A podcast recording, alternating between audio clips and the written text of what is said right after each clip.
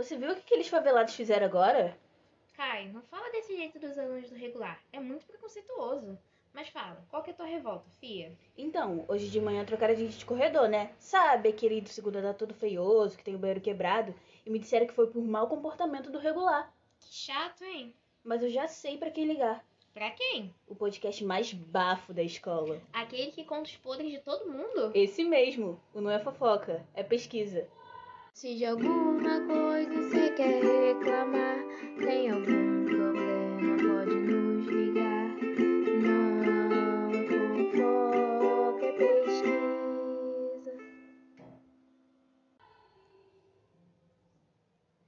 Nossa, Meire, essa intro que você fez para o nosso podcast ficou muito boa. Nossa, obrigada.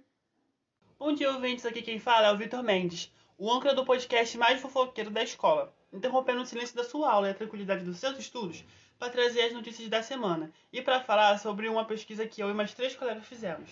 Isso mesmo, Vitor. Mas rapidão aqui. Vocês ficaram sabendo de quem estava traindo a namorada atrás da escola? Ah, brincadeirinha, não queremos ser expulsos da escola. Se apresentem, colegas. Eu me chamo Vitor Mendes, sou do Turismo Integral. Eu me chamo Kai, sou do terceiro ano integral. Eu sou a Meia, sou do terceiro ano integral. Eu sou a Sofia, eu sou do primeiro ano integral. Então, vamos lá. Nós fizemos uma pesquisa para entender melhor a dinâmica da escola, focando as relações entre alunos das duas modalidades de ensino, o regular e o integral. Vitor, explica aí para nossos colegas de fora o que que é regular e o que é integral. É o seguinte, nós estudamos no Colégio Estadual Joaquim Letão, que fica no município de Magé, mais exatamente no distrito de Santa Aleixo. A escola oferece duas modalidades de ensino médio, o regular e o integral, com ênfase em empreendedorismo. Os alunos do regular estudam de 7 até meio de 15 e os alunos do integral estudam de 7 até 4h40. Exatamente.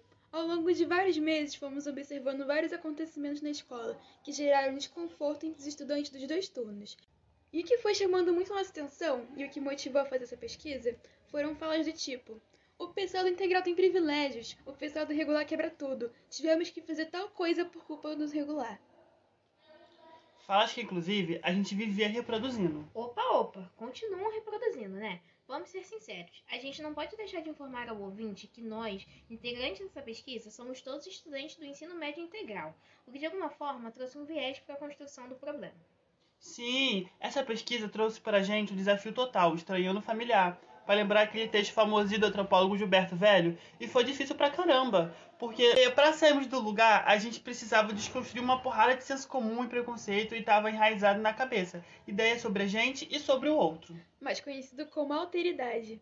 A gente às vezes esquece que está num projeto de iniciação científica na área de antropologia. O que é a nossa pesquisa se não análise do olhar do outro? E do nosso próprio olhar, né, amiga? O que a gente mais aprendeu aqui foi a se enxergar. Pois é, né? A gente volta ao Gilberto Velho, a gente viu que estar familiarizado com o nosso objeto de pesquisa não significa que a gente conhece ele, de fato. Então, a ideia foi observar melhor as relações entre estudantes no espaço escolar. O que pensavam sobre essas relações, tanto os colegas quanto os professores. Isso aí! Para investigar melhor, aplicamos formulários entre os estudantes e entrevistamos alguns deles, além de professores também, e fizemos observação participante, inclusive em alguns eventos específicos da escola. Por exemplo, a eleição do Grêmio, que aconteceu mais pro início do ano. Só ali já vieram à tona N problemas, já que uma chapa era de maioria de alunos do integral e a outra de maioria de alunos do regular. Sim, eu lembro desse evento. Foi um evento tanto na nossa escola. Me lembro até aquele livro do Norbert Elias chamado Estabelecidos e Outsiders, Sociologia das Relações de Poder em uma Pequena Sociedade. Esse livro é incrível. Tô ligada. Eu lembro pouca coisa porque já faz um tempo que eu li, porém falava alguma coisa sobre um grupo que se achava melhor que o outro, que tinha preconceito com os de fora. Aliás, a Zona 1, que seria a área mais rica da cidade, me lembra até Andorinhas ou a Vila. Pra quem não sabe, são bairros de Magé em Santo Aleixo, os bairros mais Nossa. antigos. Nossa, muito boa essa comparação. Aqui em Santa Aleixo tem essa coisa de chamar de pessoal lá de cima quem mora em Andorinhas e bairros de próximos. E pessoal lá de baixo, quem mora em bairros que ficam depois da Vila Operária, indo em direção a Magé. Inclusive, muita gente acha que desses bairros, entre aspas, de baixo só tem favelado, baderneiro. Isso lembra um pouco a visão que tínhamos dos alunos do regular. Né, Kailane? Olha, em minha defesa não é bem assim. Enfim, Esse livro foi escrito na década de 60, onde era um luxo ter automóvel em casa. Já a Zona 2 seria uma zona mais afastada do centro. Seria tipo a Capela, Gandé, Jardim Esmeralda, que são os bairros mais afastados da nossa escola e também dos bairros do centro. É importante que nosso ouvinte entenda que a MEI está falando de bairros de Magé. E pensando bem, todo, faz todo sentido, já que a maioria dos alunos do regular moram afastados de- desses bairros mais antigos. No integral, vice-versa. Eita, será que tô sendo preconceituoso? Mas, MEI, termina de nos explicar sobre esse livro porque estou achando interessante. Então, como eu disse, existia essa Zona 2 mais popular, entre aspas, onde a maioria trabalhava em fábricas. Nossa, fábricas, tudo a ver com Santa Aleixo. Vitor, para de me interromper! Desculpa. E sim, realmente, lembra muito Santo Aleixo, mas voltando. A maioria dos habitantes da Zona 2 sonham, sonham em subir de vida e ir para a Zona 1. Nossa, isso explica meu sonho de morar no Poço Escuro. Pra quem não sabe, é outro bairro mais nobre, entre aspas, de Magé. Eu moro na Capela, que também é um bairro que seria equivalente à Zona 2. Por fim, a Zona 3, que são bairros mais afastados ainda, tem as casas mais simples. Tipo Cachoeirinha, Rio do Ouro, né? Kailane. Cachoeirinha e Rio do Ouro também são bairros de Magé, mas não tem bola para as ideias preconceituosas da CAI. Ah, e é importante dizer que o pessoal da Zona 1 e da Zona 2 faziam fofocas do pessoal da Zona 3, fofocas do tipo, eles não respeitam a cidade, eles não respeitam as tradições da cidade, eles são delinquentes, eles não têm futuro. Ué, gente, mas parece regular. Fazer o quê? Puta que. Enfim, pra finalizar, o pessoal da Zona 2 tentava desqualificar a imagem do pessoal da Zona 3 pra poder ganhar moral com o pessoal da Zona 1. Havia muita segregação entre eles, sabe? Essa questão socioespacial, inclusive, dialoga bastante com a pesquisa dos nossos colegas do Café com Joaquim. Esse binarismo de hoje de cima e os de baixo reflete na dinâmica interna da escola e fora dela. Sim, é verdade, mas não vamos fazer muita propaganda pro Café com Joaquim, não, porque eles são nossos concorrentes. Isso aí, Vitor. Vamos instaurar o binarismo dentro do grupo de pesquisa.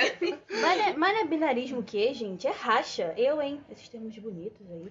Enfim, eu fiz uma entrevista com dois funcionários da equipe diretiva e falas foram muito parecidas. As duas praticamente falaram que os alunos do integral têm um. Porra. que isso? Gente. Gozou na minha Que isso, hein? Então, gente, eu fiz uma entrevista com dois funcionários da equipe diretiva e falas foram muito parecidas. As duas praticamente falaram que os alunos do integral têm um cuidado maior com a escola porque eles passam mais tempo nela. A escola, para eles, seria tipo uma segunda casa. Eu lembro, teve um aluno do regular que ficou revoltado porque ele estava na fila da merenda e os alunos do integral passaram na frente dele. E quando ele passou, foi chamada a atenção de uma forma que o refeitório inteiro ficou olhando assustado. Quando busquei saber o porquê os alunos do integral puderam almoçar primeiro, me falaram que era uma questão de organização. Isso mesmo. Foram essas rixas e supostas diferenças de tratamento que nos fizeram querer saber mais sobre. Primeiro, preparamos um questionário que demorou semanas para ficar pronto. Mas depois de muito tempo e muito estresse, nós conseguimos terminar. Ah, exatamente. E também fizemos observação participante, inclusive na roda de conversa que ocorreu na escola. Ah, a famosa roda de conversa. Né? né? Essa roda de conversa teve participação de alunos do regular e do integral, professores e pesquisadores da UF. Foi um evento bacana para entendermos melhor a visão dos alunos sobre o que seria esse, entre aspas, divisão entre regular e integral. Se isso era essa coisa da nossa cabeça e tal. É, contar fofoca pra quem não tava naquele dia. Teve uma aluna do regular que falou que não existia nenhuma rixa entre regular e integral, e sim rixa de alguns alunos. E aparentemente ela se sentiu bem ofendida com as acusações que alguns alunos do integral fizeram. Ela chegou até a dizer, bem exaltada, que o integral também é vagabundo, tem gente que fica lá o dia todo na escola e não faz nada. E isso meio que virou uma chavinha na nossa cabeça, sabe? Porque até então a gente não tinha aplicado os formulários, estava muito preso a algumas ideias sobre os colegas do regular. Mais conhecido como preconceito, né? pois é. Quando aplicamos os questionários, percebemos que mesmo que muitos alunos do regular não sejam muito aplicados em projetos da escola, eles possuem empregos, hobbies, negócios e outras ocupações. Então, 70% dos alunos que responderam ao nosso questionário eram do regular. E adivinha? 77% deles exercem atividade rem- 77% deles exercem atividade remunerada. E também conseguimos algumas informações preocupantes, como por exemplo, somente 39% dos alunos se sentem bem acolhidos na escola, porém em partes. A única coisa que eu gosto na escola é comida. Enfim, e 49% dos alunos não se sentem incluídos em projeto da escola. Eu não imaginava isso. Então, nessa pergunta sobre se sentir ou não incluído no espaço da escola, teve gente que respondeu coisas do tipo: Os papéis nunca chegam na minha mão, me sinto excluído por não ser chamado, o que deveria ser por mérito acaba virando por questões pessoais. Teve professor que escolheu os alunos que quis, mas a grande maioria se sentia incluída ou não ligava. Então eu fiquei pensando, se talvez a gente não estivesse induzindo as respostas na nossa pergunta. Sim, pode ter acontecido. E o que pode ter rolado também é que responderam determinadas coisas porque sabe que quem tá fazendo a pesquisa são alunos do integral. Então, sei lá, né? Eu senti uma certa ironia em algumas falas. Teve uma fala de zero algo parecido com o que os professores da equipe diretiva falaram, que os alunos do integral acabam tendo um vínculo maior com os funcionários e a escola, já que passam mais tempo lá. Parece que existe uma certa leitura, talvez feita até por nós mesmos, de que o aluno do integral quer ter um futuro melhor. Só que não é bem assim. Muitos estão ali porque a mãe obrigou. Uma entrevistada disse assim: muitas pessoas do regular queriam estar no integral, mas não podem porque trabalham para ter seu dinheirinho. Então, uma coisa que essa pesquisa trouxe pra gente foi desconstruir e botar pra jogo essa ideia de que existe, entre aspas, um perfil de aluno do integral e do regular. E a gente viu que tem muito nuance nisso aí. Sim, o que é visto como simples escola de modalidade de ensino pode envolver uma porrada de questões, e uma delas é não ter escolha. Quando você precisa trabalhar enquanto estuda para ajudar em casa. Nossa, sim. Ainda mais depois dessa pandemia. Muito aluno do Joaquim começou a trabalhar para ajudar em casa. Esse dado apareceu tanto nos questionários da nossa pesquisa de agora, quanto da que fizemos em 2020. Tem muito aluno que sumiu da escola porque começou a trabalhar. Evasão escolar após pandemia não é exclusividade da nossa escola, infelizmente. Bom, gente, nossa ideia foi trazer algumas reflexões com a nossa pesquisa. Espero que tenham gostado. Gente, hora do almoço! Enfim, galera, assim terminamos mais um episódio. Não é pesquisa, é só fofoca mesmo. Quer dizer, não é fofoca, é pesquisa. Até o próximo episódio. Fala, tchau. Fala tchau aí, galera.